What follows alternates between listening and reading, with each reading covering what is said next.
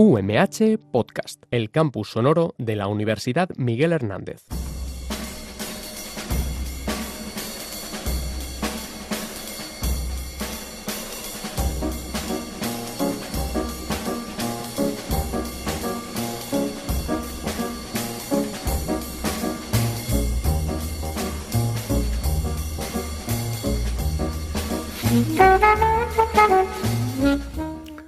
Hola, muy buenas tardes y bienvenidos desde Radio UMH a otro dossier Crimen, en el que volveremos a viajar a través del mundo del crimen, de la cultura jazz y el género negro.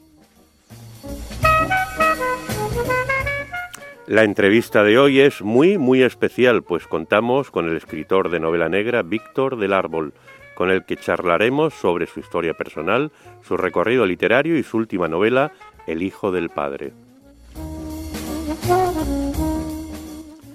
Como siempre, nos acompaña Carmen Pomares, psicóloga clínica y especialista en criminología, para ayudarnos a desentrañar algunas incógnitas sobre la mente criminal y algunas claves de los sucesos más interesantes de las últimas semanas.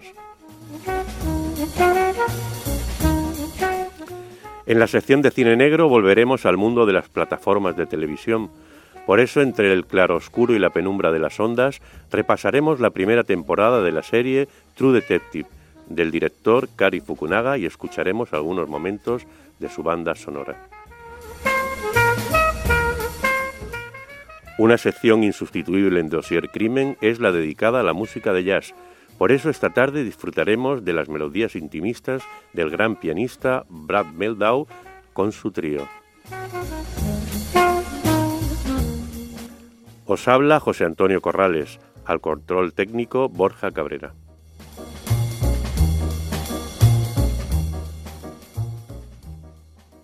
Todas las familias dichosas se parecen, pero las infelices lo son cada una a su, manera. León Tolstoy.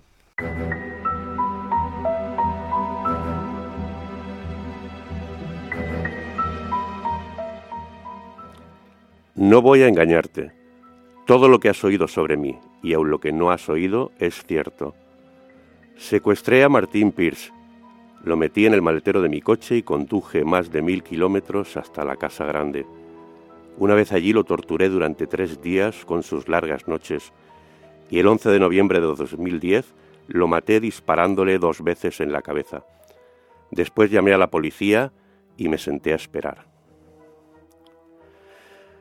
Bueno amigos, esto que acaban de escuchar creo que es un buen prólogo para la entrevista de este dossier crimen. Hoy nos acompaña Víctor del Árbol, uno de los escritores españoles de más éxito en el panorama literario español y además autor de obras que han sido leídas en muchos países europeos.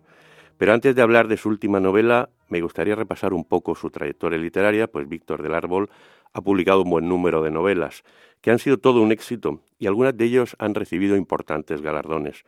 Entre ellas podemos citar la conocida La tristeza del samurái, Premio Polar Europeo 2012, un millón de gotas, con la que consiguió el Gran Premio de Literatura Policiaca 2015, otorgado en Francia, la víspera de casi todo Premio Nadal 2016, pero podemos seguir hablando de novelas muy importantes, muy leídas, muy apasionantes, como Por encima de la lluvia, Respirar por la herida antes de los años terribles, y ahora su última novela, El hijo del padre.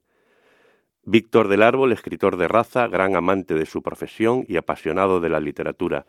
Buenas tardes, Víctor, y muchas gracias por acompañarnos. Hola, José Antonio, buenas tardes. ¿Qué tal estáis? Bueno, pues estamos encantados de, tenerte, porque además eh, entre nuestros oyentes tienes un gran, una gran cantidad de, lectores.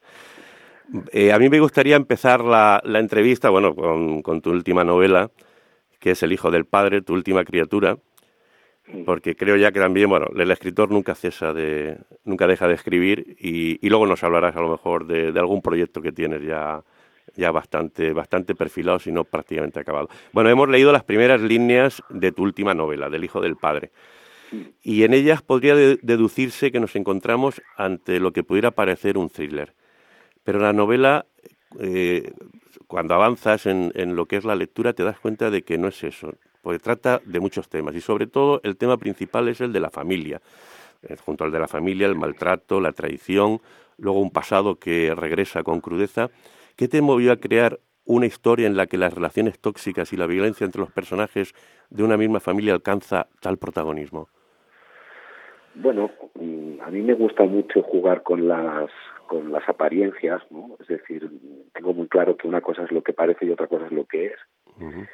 Y me parecía muy interesante empezar esta novela como si fuera pues una novela canónica, digamos, negra o un thriller, y luego ver cómo eh, detrás de esa apariencia, ¿no? detrás de esa confesión de un, de un criminal, hay mucho más, ¿no? Hay toda una historia, toda una saga familiar eh, que recorre pues el siglo XX, la historia del siglo XX de toda España y Europa a través de los ojos de una de una familia vista desde el punto de vista de los hombres, ¿no? Esos hombres abuelo, padre, hijo que están condicionados todos por una especie de maldición familiar que los relaciona con la violencia y el pasado. Entonces me parecía pues utilizar el género negro eh, para, para, digamos, ir un poco más abajo, un poco más profundo en las, en las raíces de la violencia, ¿no? Que, que parece que a veces no uno no puede sacudírselas de encima, ¿no? Parece que, que fuera como si fuera una herencia genética, ¿no? Entonces me, me, interesaba mucho ver eh, si, la, igual que se hereda pues el, las características físicas o más o menos psicológicas de nuestros padres, de nuestros abuelos, si uno también hereda esas culpas y uno también hereda esas heridas sin saber muy bien por qué y cómo solucionarlas. Sí, efectivamente, es como una mancha, ¿verdad?, que se adhiere a una estirpe, ¿verdad?, y, y, va, va avanzando. En, en, el inicio, como hemos visto, desvelas la identidad de la persona que ha cometido un asesinato. Hay autores que, y sobre todo en la novela negra, bueno, hay de todo, ¿no? Pero bueno, sobre todo, eh, normalmente lo hacen, ah, no lo hacen hasta que finaliza, hasta que, hasta que media o finaliza la historia. ¿Por qué decidiste comenzar la novela poniendo las cartas sobre la mesa, develando el crimen y su autor? Bueno, porque era una especie de, de, propuesta al lector en el sentido de decirle, esto es lo que ha pasado, esto es lo evidente, esto es lo que ha salido en los periódicos, en la televisión, esto es lo que todo el mundo conoce, pero eh, nunca nos podemos quedar con lo aparente, nunca nos podemos quedar con una parte de la verdad. Para comprender la verdad hay que verla desde diferentes puntos de vista, ¿no? Y me interesaba mucho que eh, nosotros somos seres de, juzgar, ¿verdad? Las personas enseguida nos posicionamos a favor, en contra, esto está bien, esto está mal, y luego cuesta mucho movernos de esa primera elección, ¿no? Entonces, mi, mi desafío en esta novela era demostrarle al, al lector que una persona que en principio nos puede repulsar, que acaba de secuestrar a, eh, Diego acaba de secuestrar a un chaval joven, lo ha torturado, lo ha matado y encima ha confesado, ¿no? O sea, una persona así, a priori, nosotros no podemos empatizar con ella, nos decimos, yo no tengo nada que ver con un tipo así, ¿no? Es un monstruo. Pero luego, a medida que vamos conociendo su pasado, su historia, los precedentes de ese momento, ya nuestros juicios de valor empiezan a cambiar. ¿no? Y ya al final no tenemos tan claro qué es lo que está bien, qué es lo que está mal, ¿no? Y es una, bueno, es una visión de la realidad que a mí me, me, me, me gusta mucho abordar en todas mis novelas. En la novela además encontramos personajes muy potentes. Bueno, tenemos Diego Martín, eh, su padre, luego tenemos los abuelos, el abuelo Simón, Alma Virtudes, y un personaje muy especial que es la hermana de Diego, que es Liria. Todos ellos tienen una fuerza impresionante. Pero, ¿cuál de ellos has tenido más dificultad para diseñar y con cuál te sientes más satisfecho? Bueno, a mí me, yo siempre digo que un, un, escritor está en todos sus personajes a la vez, cada uno de ellos tiene un matiz de, de, de, del escritor y con eso con ese material con el que trabajamos y construimos la ficción. Quizá el personaje que más me ha costado es el de Liria, porque prácticamente es, no tiene voz, es decir, es una, es una presencia más que una voz. ¿no? Todos los personajes tienen una, una presencia muy poderosa en la novela, muy activa, pero Liria, en cambio, es, pues es esta chica que, que, que, está en este estado vegetativo, que observa el mundo desde dentro y no puede comunicarse con, con la gente de fuera. ¿no? O sea, expresar ese tipo de, de, de, de emociones, de sentimientos que ella siente y no poder expresarlos hacia los demás, hacia afuera, que el mundo no entienda lo que está sucediendo por dentro, me parecía un desafío muy, literario y, y, personal, ¿no? De meterte en la piel de, de, de, ese personaje en esa situación muy, muy, muy, muy poderosa.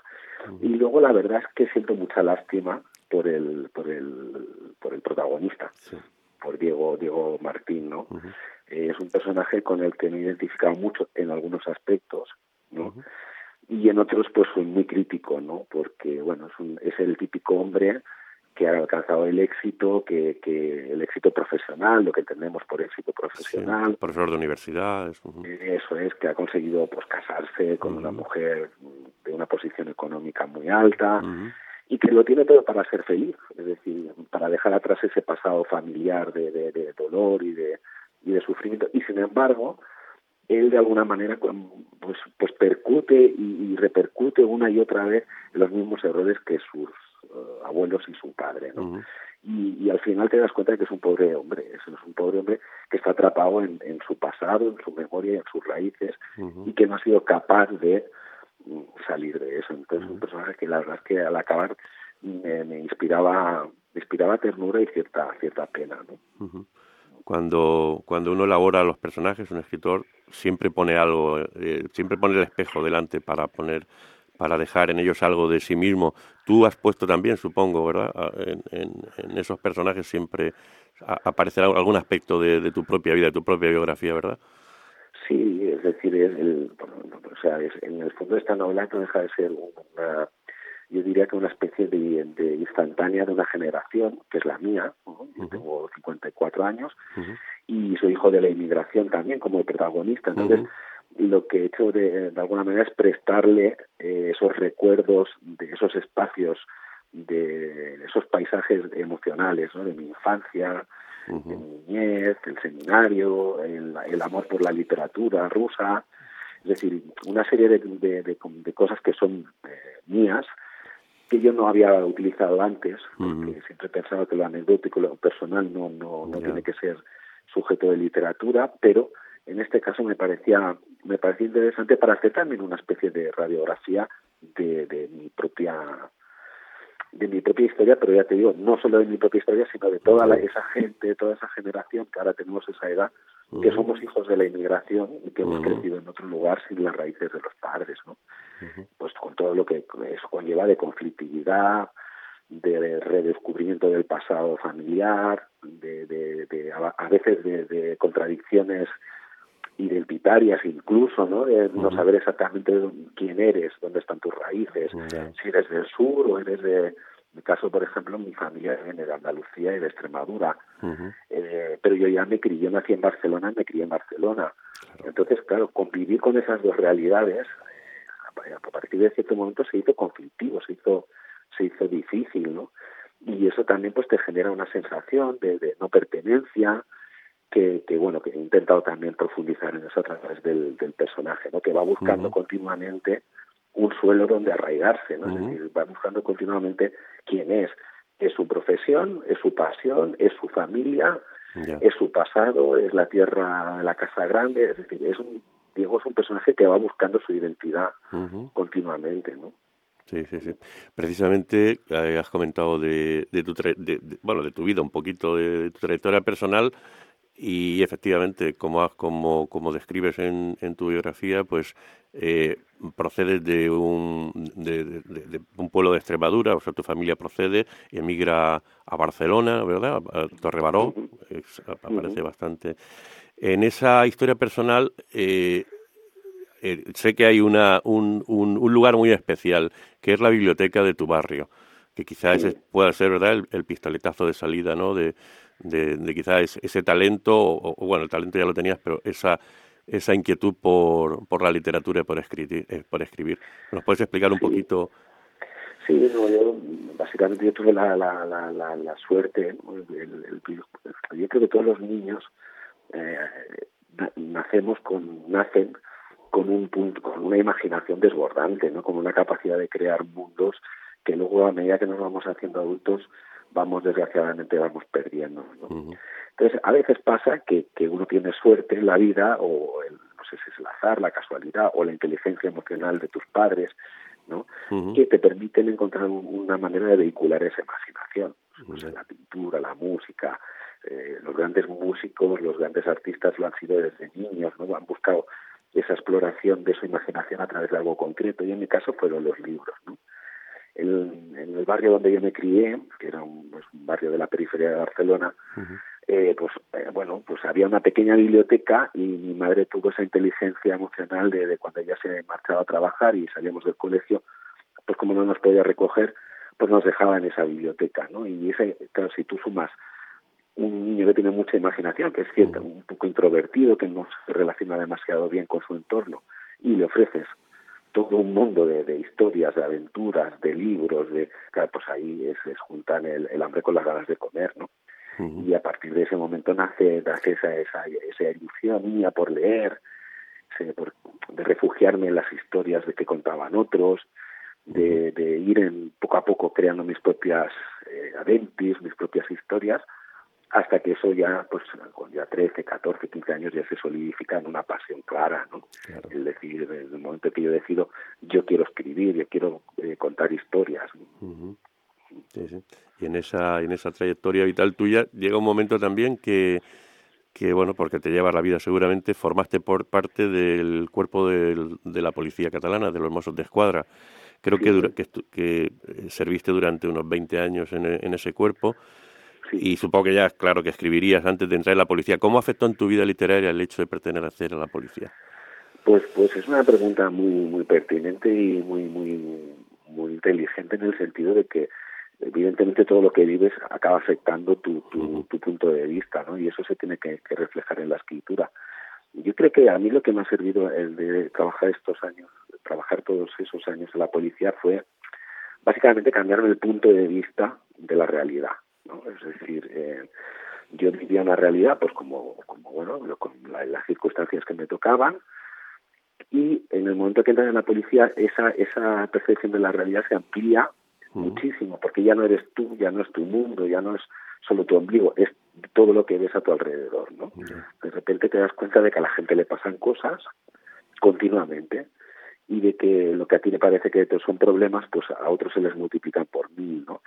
Y a partir de ahí eso se convierte en, para mí como escritor el hecho de haber sido policía se convierte en una especie de, de, plataforma privilegiada para ver la realidad y para analizar la realidad desde un punto de vista más eh, más cercano a, a, lo traumático, más, más cercano a lo difícil, más cercano al, al miedo, ¿no? Por ejemplo.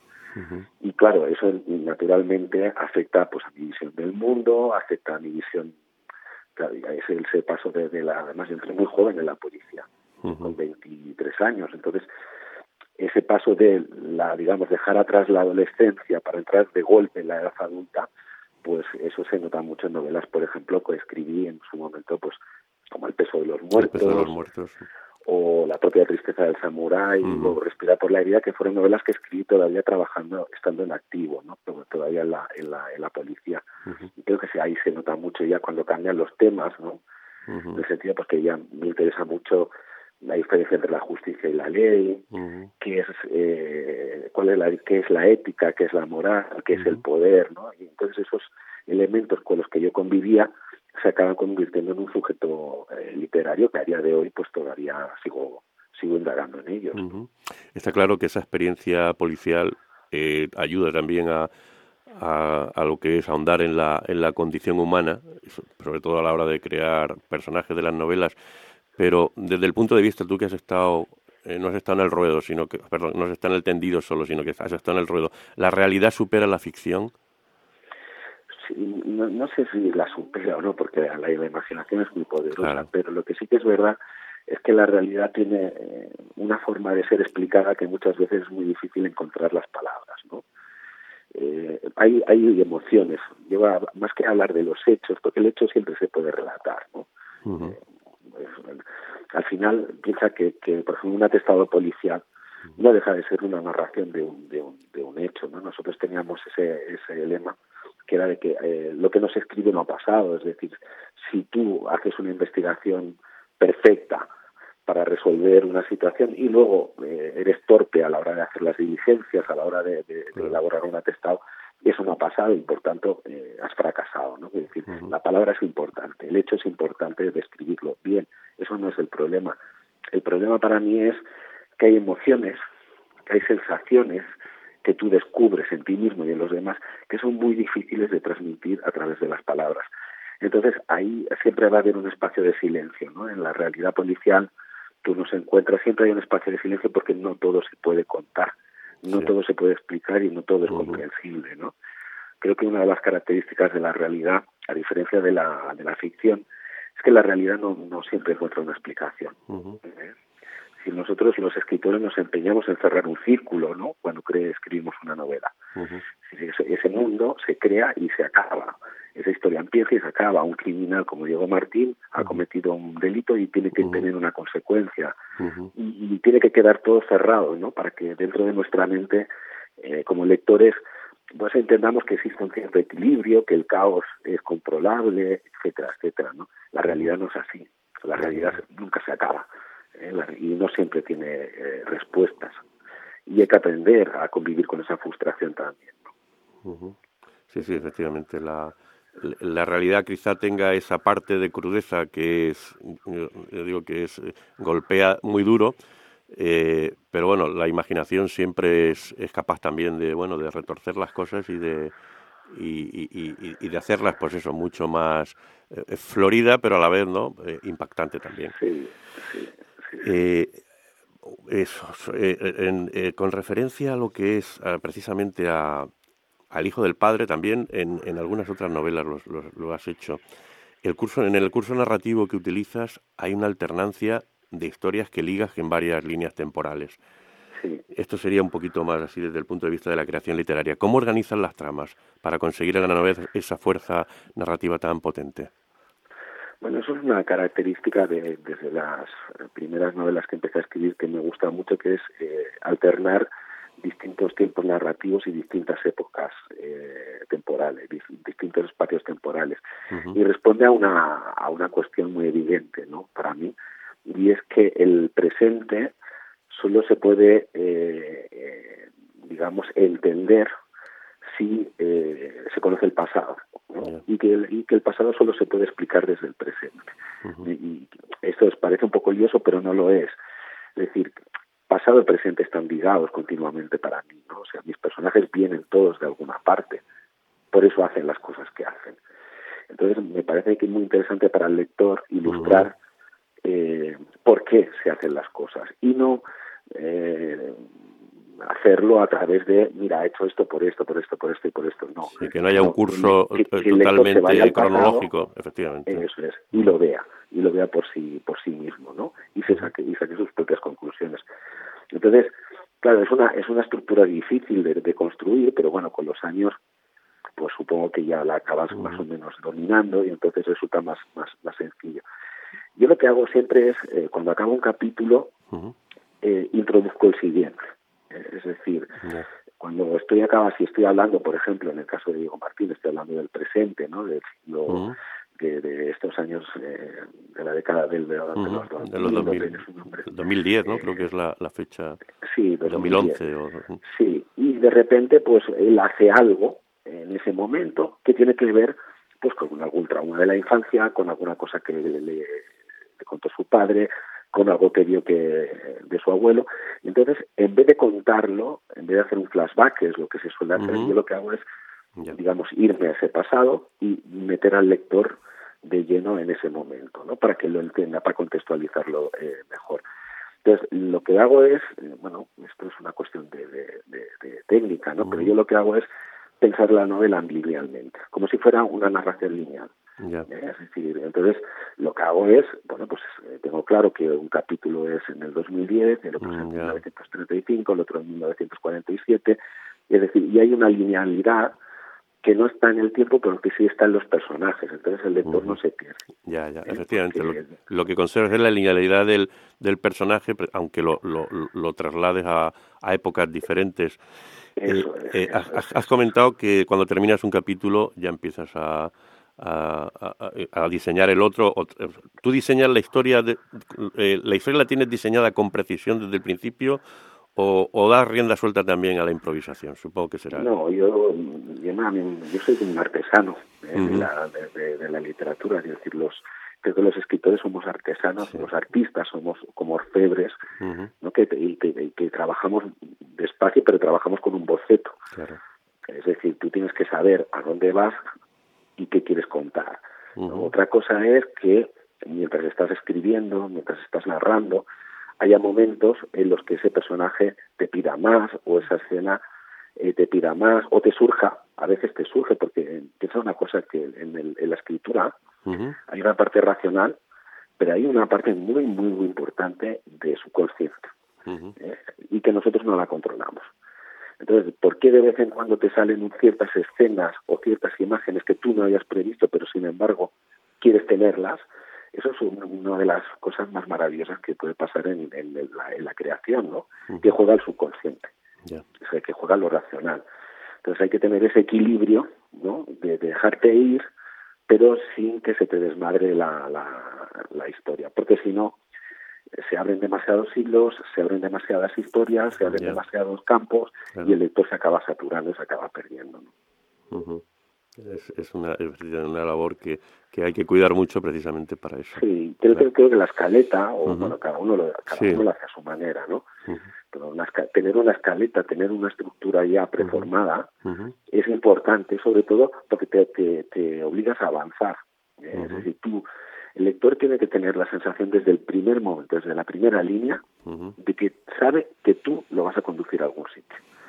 Es decir, él puede pensar, bueno, vale, Diego Martín nos ha hecho esta confesión, ha matado a Martín Pierce, inmediatamente te surge la, la pregunta, ¿por qué? ¿no? ¿Por qué ha matado a Martín? ¿Y quién es Martín Pierce? A partir de ahí, es decir, tú, el lector puede pensar, yo como lector cuando leo una novela, no sé, de James Ellroy o de algún otro grande, ¿no? De, pues, no sé, ¿qué te diría yo? Paul Oster o cualquier otro, da igual el género, yo siempre tengo la sensación de que, vale, no sé a dónde voy a ir, pero sé que el, escritor me va a llevar. ¿no?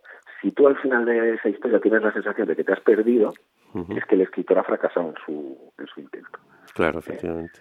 Pero si tú llegas a donde el lector quiere, eso es lo importante. El cómo, bueno, pues sí, te puedes permitir ciertas digresiones, pero es importante no perder ese esa, esa línea troncal.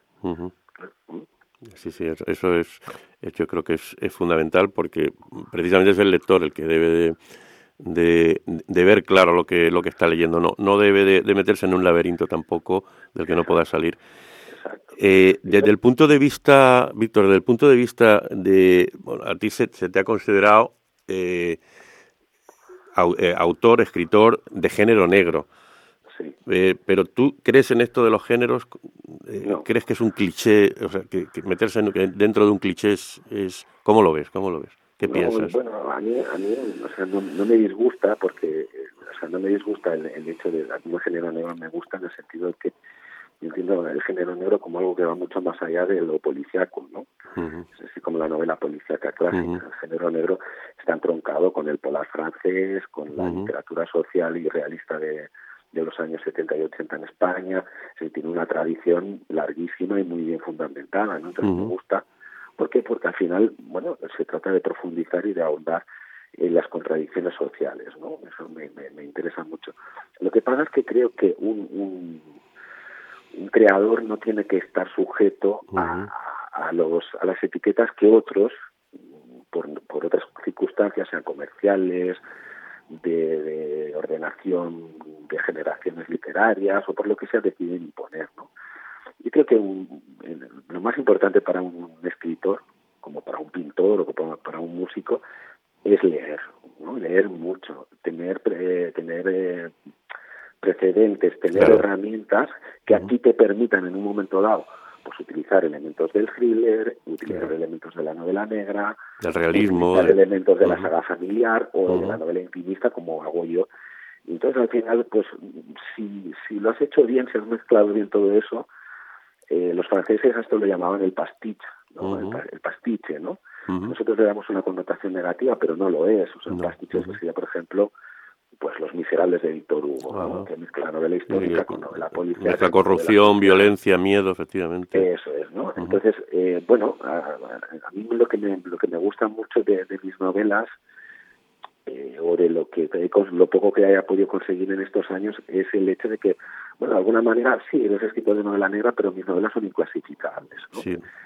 Eso eso significa que has conseguido tener una voz narrativa propia, un estilo propio y muy muy identificable. Yo creo que eso es lo máximo, o sea, es a lo que puede aspirar un escritor. Lo deseable es que esa, esa, esa originalidad, ¿no? En mi caso viene de mezclar o de utilizar todos los elementos que tengo a mi alcance. Sí, sí, sí. Muy bien. Eh, has comentado, eh, has hablado de Francia. sabemos que en Francia eres un verdadero fenómeno editorial con una legión de lectores en esa lengua y además has recibido importantes galardones en, ese país. ¿Qué relación te une con Francia y cómo has conseguido tanto éxito más allá de, de nuestras fronteras? Bueno, pues eh, el, cómo no lo sé. y, no tengo muy claro que quiera saberlo porque igual lo estropeo. Pero decir, ahí, ahí, ahí se operan unas unas sinergias que tú no controlas, ¿no? Y tuve la suerte de publicar en una muy, muy, muy buena editorial, que es eh, Axud. Y bueno, pues eh, tuve la suerte de que a La Tristeza del Samurái, que fue mi primera novela publicada allí, le dieron el, el premio de literatura europea, eh, literatura negra, y a partir de ahí, bueno, pues ya eso se convierte un poco en un fenómeno. En cuanto a mi relación con Francia, eh, en un principio se limitaba a la lectura de, escritores clásicos que a mí siempre me han apasionado, ¿no?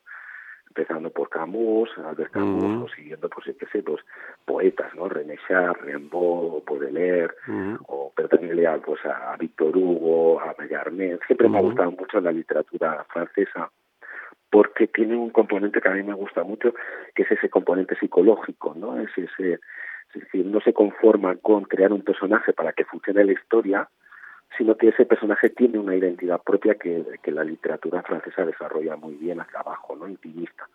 Y a mí me ha gustado siempre mucho esa literatura. A partir de que, claro, empieza a publicar allí, pues al final pues acabas yendo 15, 20 veces por año a, Francia, aprendes el francés, claro. Eh, empiezas a traducir tú mismo autores franceses, eh, al español y bueno, ahí se establece ya una relación de, de, amistad con, con, esa cultura y con esa lengua, ¿no? Precisamente con esa cantidad de... Esto es una curiosidad mía, ¿qué cantidad, eh, esa cantidad que tienes de lectores eh, en todos los países, aquí en España, que es, es impresionante, a la hora de ponerte a crear una historia y de escribir la novela, ¿cómo llevas el tema de la presión de saber todo lo que tienes detrás de o, o, escribes sin presión? ¿Cómo, cómo lo vives? Yo, yo te soy sincero, Frank, yo no, no, la siento esa presión cuando estoy escribiendo. La siento después, cuando ya el libro tiene que ser publicado y bueno, pues a ver cómo funciona y tal.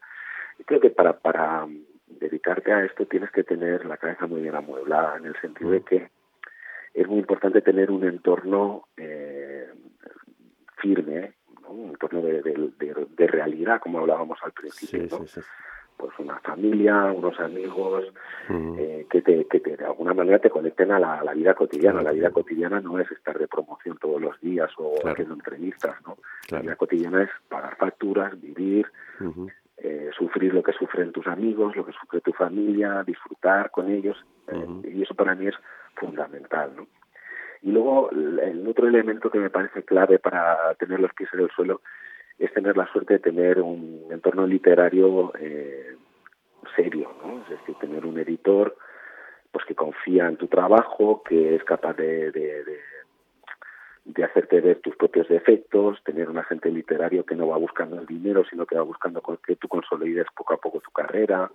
Yo he tenido la, la, la, la suerte de, rodearme de personas eh, muy muy sencillas en el sentido de que, bueno, sí, la literatura está muy bien, pero la vida también está muy bien y hay que vivirla de manera normal, ¿no? Entonces es como, bueno, tú haces tu promoción, haces tu trabajo. Es verdad que gracias a Dios, pues, pues, bueno, pues los lectores me, me acompañan, pero luego está el día a día y en el día a día, pues eh, tú ya no eres un escritor famoso ni eres eres una persona que tiene que convivir y que dedica pues la mayor parte de su tiempo a la pasión que le, que le gusta desde que era un crío que es sentarte a escribir. Yo cuando me siento a escribir me olvido de todo. Me olvido me olvido de quién soy me olvido de quién me va a leer me olvido de lo que va a pasar y me centro en la en la historia porque es lo que a mí de verdad me apasiona. A mí lo que de verdad me apasiona es no es la promoción no es ir por ahí y hacer entrevistas. A mí lo que me apasiona es investigar cuando quiero escribir una historia, e, ese principio cuando coges el cuaderno en blanco y, tienes esa, esa lluvia, ese storming en la cabeza, ¿no? esa lluvia de ideas y empiezas a ordenarlas y empiezas a hacer las eh, pues las biografías de los personajes. A documentarte a claro y a buscar archivos documentos esa parte a mí me parece me parece una maravilla sí yo creo que para el escritor una vez que ya ha publicado ese libro es un poco un libro un libro muerto podríamos decir porque la vida la, se, se, la has dado mientras escribías o sea la pasión la has puesto precisamente Sí, sí. Bueno, más que, más que, digamos que más que muerto es que pasan a otra fase, a, otra la fase del análisis. Efectivamente. Es decir, por ejemplo, todas estas preguntas que tú me estás haciendo sobre el hijo del padre, yo me las he hecho mientras lo estaba escribiendo de manera inconsciente.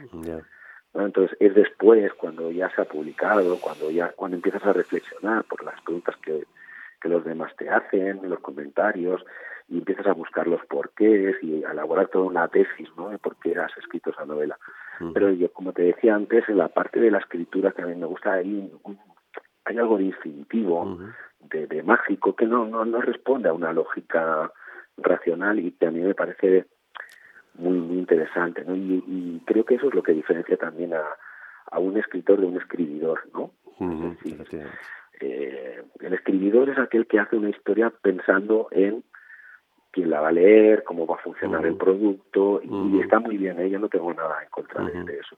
Pero el escritor es otra cosa, ¿no? El escritor es, responde a una intuición, y luego le va dando forma a esa intuición. Entonces, cuando esa intuición ya está creada, ya está escrita, bueno, pues pasamos a otra fase, que es la de explicarla.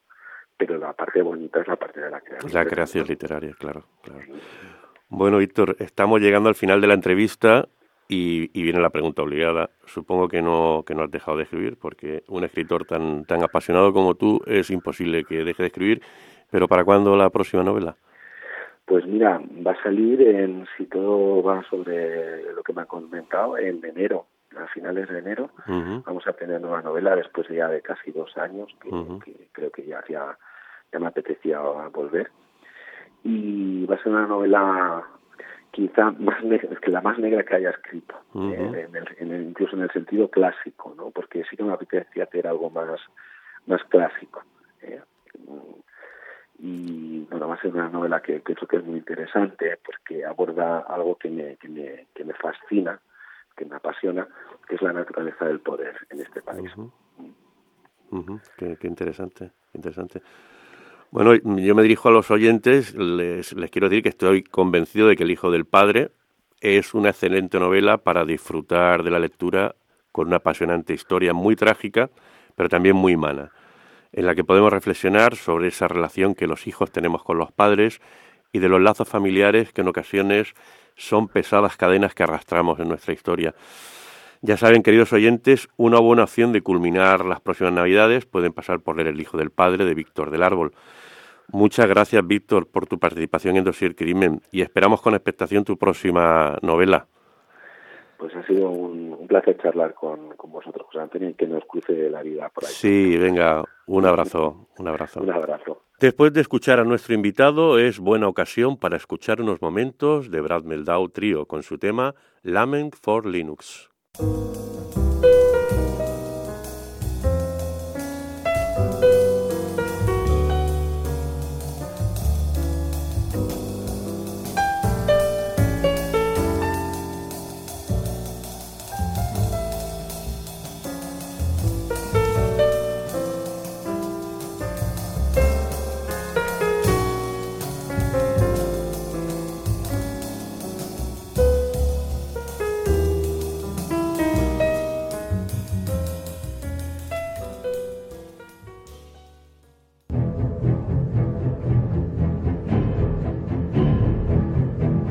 Dosier Crimen con José Antonio Corrales.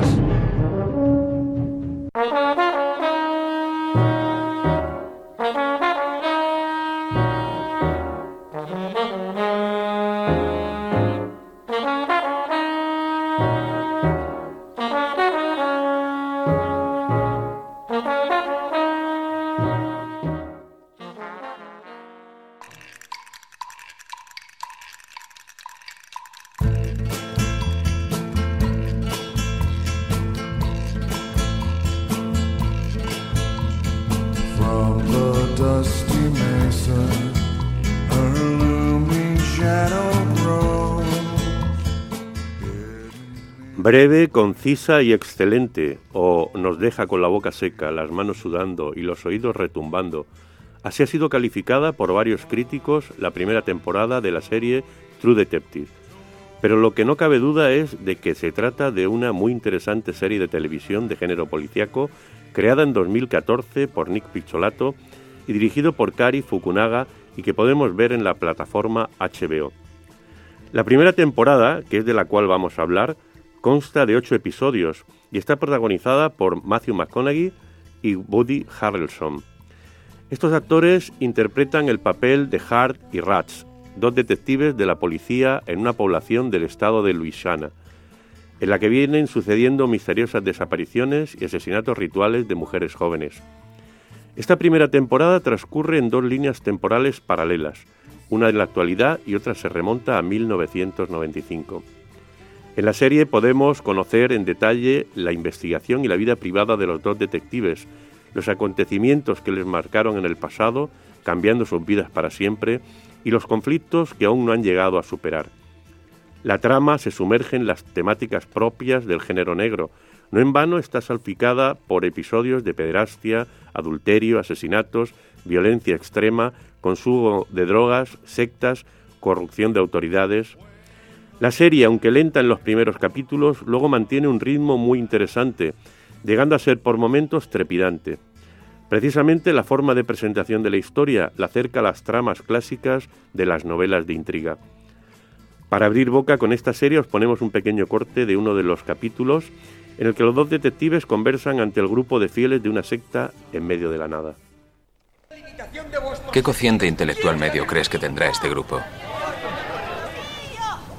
¿Estás viendo Texas desde ese caballo tan alto? ¿Qué sabrás tú de esta gente? Yo solo observo y deduzco. Veo propensión a la obesidad, pobreza, ansia de cuentos de hadas. Gente que echa los pocos pavos que tiene a la cesta que van pasando. Se puede afirmar que ninguno va a fisionar un átomo, Marty. ¿Te das cuenta? Es tu puta actitud. No todos quieren sentarse solos en una habitación vacía empollando manuales sobre crímenes.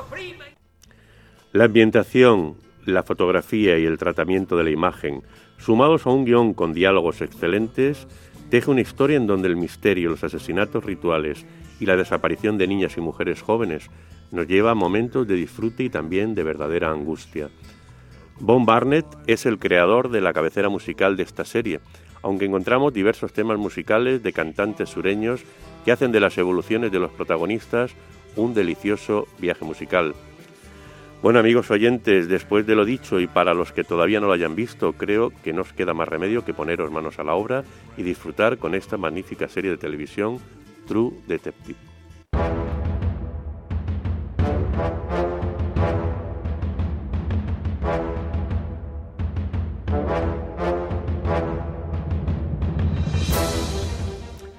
Y como es habitual en nuestro programa, damos paso a la actualidad del crimen, en donde Carmen Pomares nos aportará algunos datos interesantes sobre uno de los sucesos más destacados de estas últimas semanas, que no es otro que el de la detención del ciudadano ruso sospechoso de varios homicidios e intentos de homicidio en la provincia y que en la actualidad se encuentra ingresado en un centro psiquiátrico penitenciario en Rusia. Bueno, Carmen, ha sido un, suceso, ¿verdad? Bueno, una, cadena de sucesos, bueno, que ha tenido este desenlace. Pues sí, la verdad es que mm, ya tuvimos, nosotros ya lo tratamos en este, bueno, uno de los casos que además fue muy, muy sonado aquí en Elche porque tuvo lugar en, la pedanía de la olla y hablamos sobre una de las víctimas, ¿no? De, de, de, este asesino, ¿no? Y y bueno, afortunadamente ahora ya se ha podido resolver en parte algunas de las, cuestiones. Efectivamente, aunque todavía está todo en, investigación, pero bueno. Algunas cuestiones ya. Parece ser que está todo bastante atado. Si te parece, eh, vamos a recordar a nuestros oyentes algunos datos de estos hechos y de la figura de la terrible figura de este asesino en serie, del que luego nos, nos darás algún dato de los aspectos psicológicos. Bueno, en cuanto a los hechos, los hechos eh, sucedieron en nuestra provincia entre los meses de julio, agosto y noviembre de 2020. Aunque la operación para la resolución del caso la llevó a cabo la Policía Nacional y la Guardia Civil, en un marco de, en el marco de una operación, la operación Fénix Progreso, durante el mes de junio de, de 2022 de este año. Eh, todo vino a raíz de la eh, se decidieron a solicitar la colaboración ciudadana para facilitar la identificación de un individuo que fue grabado por una cámara de seguridad cuando huía después de un intento de homicidio a una mujer en la localidad de Torrevieja. Pero si te parece, Carmen, vamos antes a recordar a nuestros oyentes esos sucesos que empezaron en junio, en, de, junio a septiembre, a, noviembre, perdón, de 2020. Eh, eh, comenzamos con una tentativa de asesinato con arma blanca a una mujer en Torrevieja. Eso ocurrió en el portal de un edificio de Torrevieja a la tarde del 16 de julio de 2020. Eh, en este caso, la víctima realizaba labores de limpieza, una limpiadora, se encontraba en un edificio con la puerta abierta y un individuo le sorprendió agarrándola por detrás, le cogió del cuello y le propinó varias varias puñaladas, eh, le produjo incisiones en el hombro y homóplato con un cuchillo de grandes dimensiones. Eh, la salida al rellano de un vecino de la planta baja hizo que el agresor emprendiera la huida, aunque en la calle, precisamente eh, unas cámaras de seguridad le grabaron, pudiendo obtener una primera imagen del individuo. De este individuo ya no se supo más, solamente teníamos una imagen. Transcurren varias semanas el día 11 de agosto de 2020 eh, se produjo un asesinato. Presuntamente, el individuo del que vamos a hablar ahora después mató a un agricultor que iba estaba trabajando en su tractor en una finca de la población de los Montesinos, cercana también a Torrevieja. A este agricultor le asestó una decena de heridas, eh, una, decena de puñaladas que le produjeron heridas, una de las cuales le, seccionó la arteria carótida y la tráquea. En principio, la falta de conexiones entre las dos víctimas y la ausencia de más datos del criminal no hizo relacionar a los investigadores que se trataba supuestamente del mismo autor hasta que ocurre el tercer homicidio. El tercer homicidio ocurre el 6 de noviembre de 2020 sobre las 17 horas en la partida rural de La Hoya. Alicia Valera, una, una joven licitana de 45 años, funcionaria judicial, aquí en, las, en los juzgados de Elche, sale a pasear con su perro cerca de su casa y eh, eh, los vecinos la, la hallan en, en, una acequia, en una canalización. Eh, en principio la, la, la, encuentran desmayada, pero luego se, se, ven que es cadáver, puesto que tiene signos de estrangulamiento. Precisamente en ese crimen de la olla, varios testigos ven huir, eh, se encontraban personas que se encontraban también por la zona, ven huir de las proximidades a un hombre con capucha y mascarilla. La posterior investigación permite hallar al borde de este canal de riego donde fue hallada eh, Alicia unas gotas de sangre de las que obtienen unas muestras de ADN, que es un ADN sospechoso, un ADN, dubitado, que puede corresponder al posible autor. Resulta que al comparar, al analizarlas y compararlas, estas manchas con las, de las, encontradas en el homicidio del agricultor de los Montesinos coinciden plenamente. Este dato coincidente permitió conectar los crímenes en una investigación que ha sido coordinada por el juzgado de instrucción número 3 de Torrevieja. Pero el punto de inflexión de esta investigación se produce el 20 de junio de este año, cuando el juzgado autoriza pedir la colaboración ciudadana mediante la difusión a nivel nacional del vídeo grabado al, hombre este que huía en, Torrevieja tras el, intento de asesinato a la limpiadora. A partir de esa petición de ayuda se reciben comunicaciones que apuntan a la posible autoría de un ciudadano ruso. Eh, el ciudadano, solamente sabemos el nombre, Nikolai, eh, el, apellido T, T. Nikolai T. Tras esa primera identificación se empezaron a obtener datos del presunto eh, asesino. Eh, según informaciones, parece ser que, según indican, era un hombre normal que vivió cuatro años en la pedanía de La Hoya junto a su madre, que se dedica a la gestión inmobiliaria de, de viviendas para ciudadanos rusos. Sin embargo, según las informaciones, Nikolai tuvo que regresar a su país en este lazo de tiempo para realizar el servicio militar durante dos años. Al parecer, tras volver de, de ese servicio militar, regresó con un carácter extraño y, parece ser que era adicto al alcohol y a las drogas. hay una, cuestión curiosa porque bueno, efectivamente, eso es, seguramente su madre pues tuvo que echarle una mano para que regresase a Rusia. El, día siguiente del homicidio del, de Alicia Valera, Nicolai abandonó España y regresó en un vuelo a su país. A, mediados de este año, Interpol confirmó la llegada a Moscú del sospechoso y resulta que fue detenido por otro delito de asesinato, pero esta vez eh, ocurrido en Rusia. Allí es ingresado, ingresado en prisión preventiva pero eh, quedó en libertad eh, por su enfermedad mental, aunque derivado a un hospital psiquiátrico penitenciario, donde permanece ingresado en la actualidad. Eh, fue el, 24 de octubre, o sea, hace relativamente poco tiempo, cuando las autoridades rusas confirmaron que el perfil genético de Nikolai era coincidente con el del autor de los homicidios cometidos en España. Podemos entonces calificarlo como un asesino en serie al que se le atribuyen homicidios elegidos al azar, en este caso de una mujer de, la, pedanía de La Hoya, la que estranguló cuando paseaba el perro, del agricultor, en los Montesinos, y del intento de asesinato de la, de la señora de la limpieza en Torrevieja. El criminal ha sido identificado, por tanto, y como, como hemos dicho, está plenamente identificado por su perfil genético y ha ingresado en, en una unidad psiquiátrica penitenciaria de Rusia.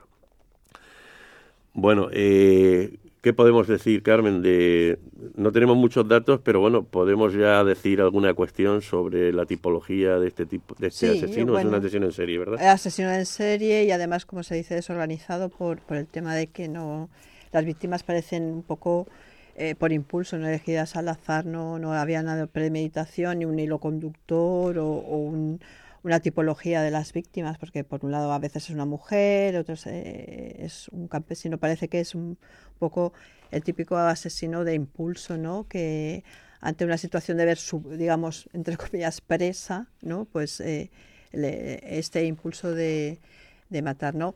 Parece ser que también eh, en cuanto a, alguna enfermedad psiquiátrica, así, sí que es verdad que era aparentemente una persona cuando está en España vive normal, pero cuando acude a, le llaman para el, eh, el, servicio militar, pues ahí por, por, lo que sea aparece o puede ser que apareciera un brote psicótico, además que podía estar mm, propiciado por el, el consumo de drogas y sustancias que sí que se, se sabe que, que hubo consumo puede ser el eh, detonante, eh, precisamente ese es el, periodo de servicio militar. Pudiera ser porque sí hay que hay, un cambio, sí que objetivamente sí que hay un cambio, ¿no? En cuanto antes eh, no tiene antecedentes de ningún tipo, al parecer él vive de manera normal y posteriormente a no tanto el servicio militar, que a veces también esas circunstancias un poco estresantes, pero sí que a lo mejor el consumo de que a lo mejor pudo estar asociado, pues puede ser que destapara un brote psicótico por el cual empezó a tener una, una conducta desadaptada, desajustada, o digamos extraña, ¿no? En otras ocasiones eh, hemos dicho eh, que hay que tener mucho cuidado con el tema de la, de la salud mental y de la ah, enfermedad mental, eh, precisamente para no identificar a los psicóticos con, pero, pero pueden haber psicóticos que tengan un perfil además psicopático Sí, perfectamente. Quiero decir, nadie puede estar eh, exento ¿no? De, que cualquier persona, y sobre todo si hay un consumo de sustancias, puede ser desencadene un brote psicótico.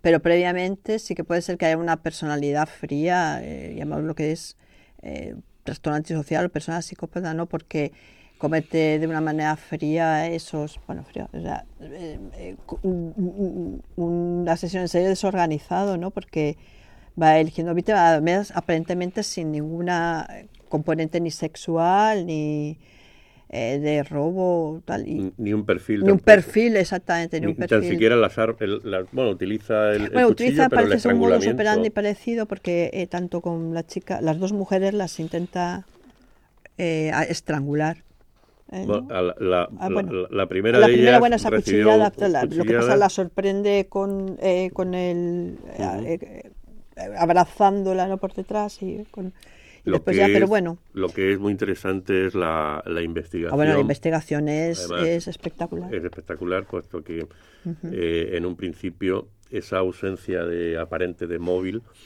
bueno, ausencia de móvil porque no, hay ningún móvil, eh, sobre todo en el asesinato de, de Alicia, Aquí en, La Hoya, pues claro, eh, causó primero una gran alarma y segundo, esa, esa es, es fundamental la labor de la policía científica para, bueno, pues eso, para encontrar esas manchas de sangre que ya de momento eran, el, el, podríamos decir, la punta del ovillo, ¿no? Que, que propició el, la, la, posterior Después La, eh, lo afortunado no de encontrar bueno esas cámaras con esas imágenes que pudieran identificar a porque son unas imágenes fugaces pero que pudo ser identificado. claro efectivamente al ser identificada esta persona puesto que aparecía era un, un joven de un metro setenta y cinco aproximadamente de altura el pelo rapado llevaba todavía el, el, cuchillo en la mano en la fotografía.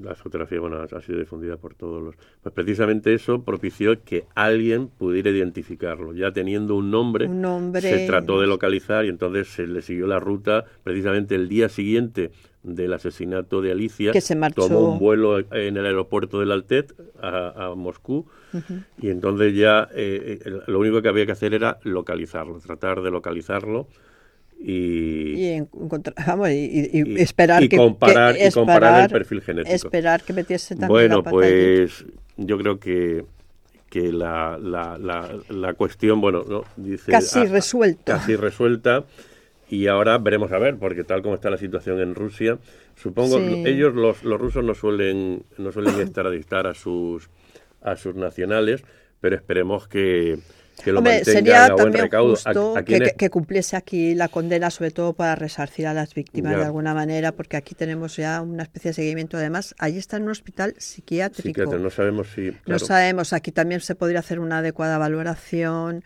Vamos, que casi que me fío yo más del sistema penitenciario español. Sí.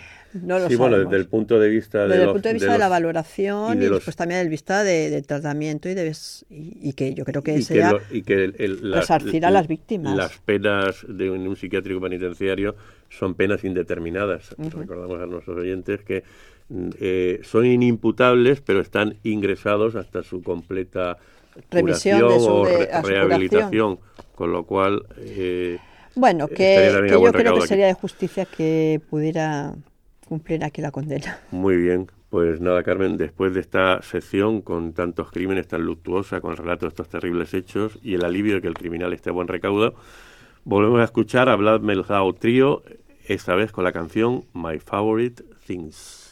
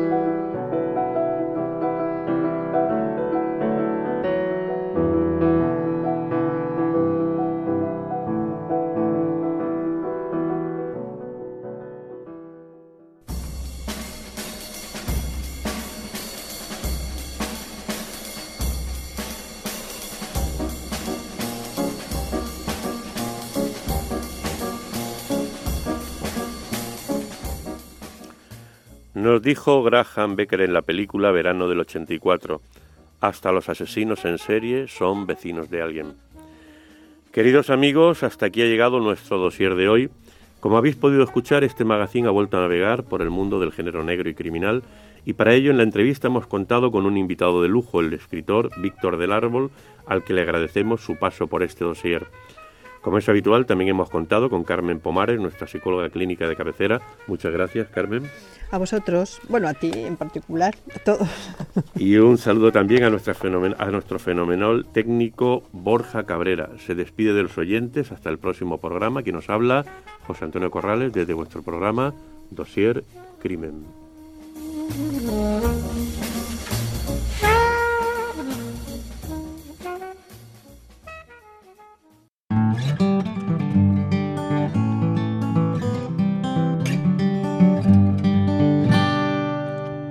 UMH Podcast, el campus sonoro de la Universidad Miguel Hernández.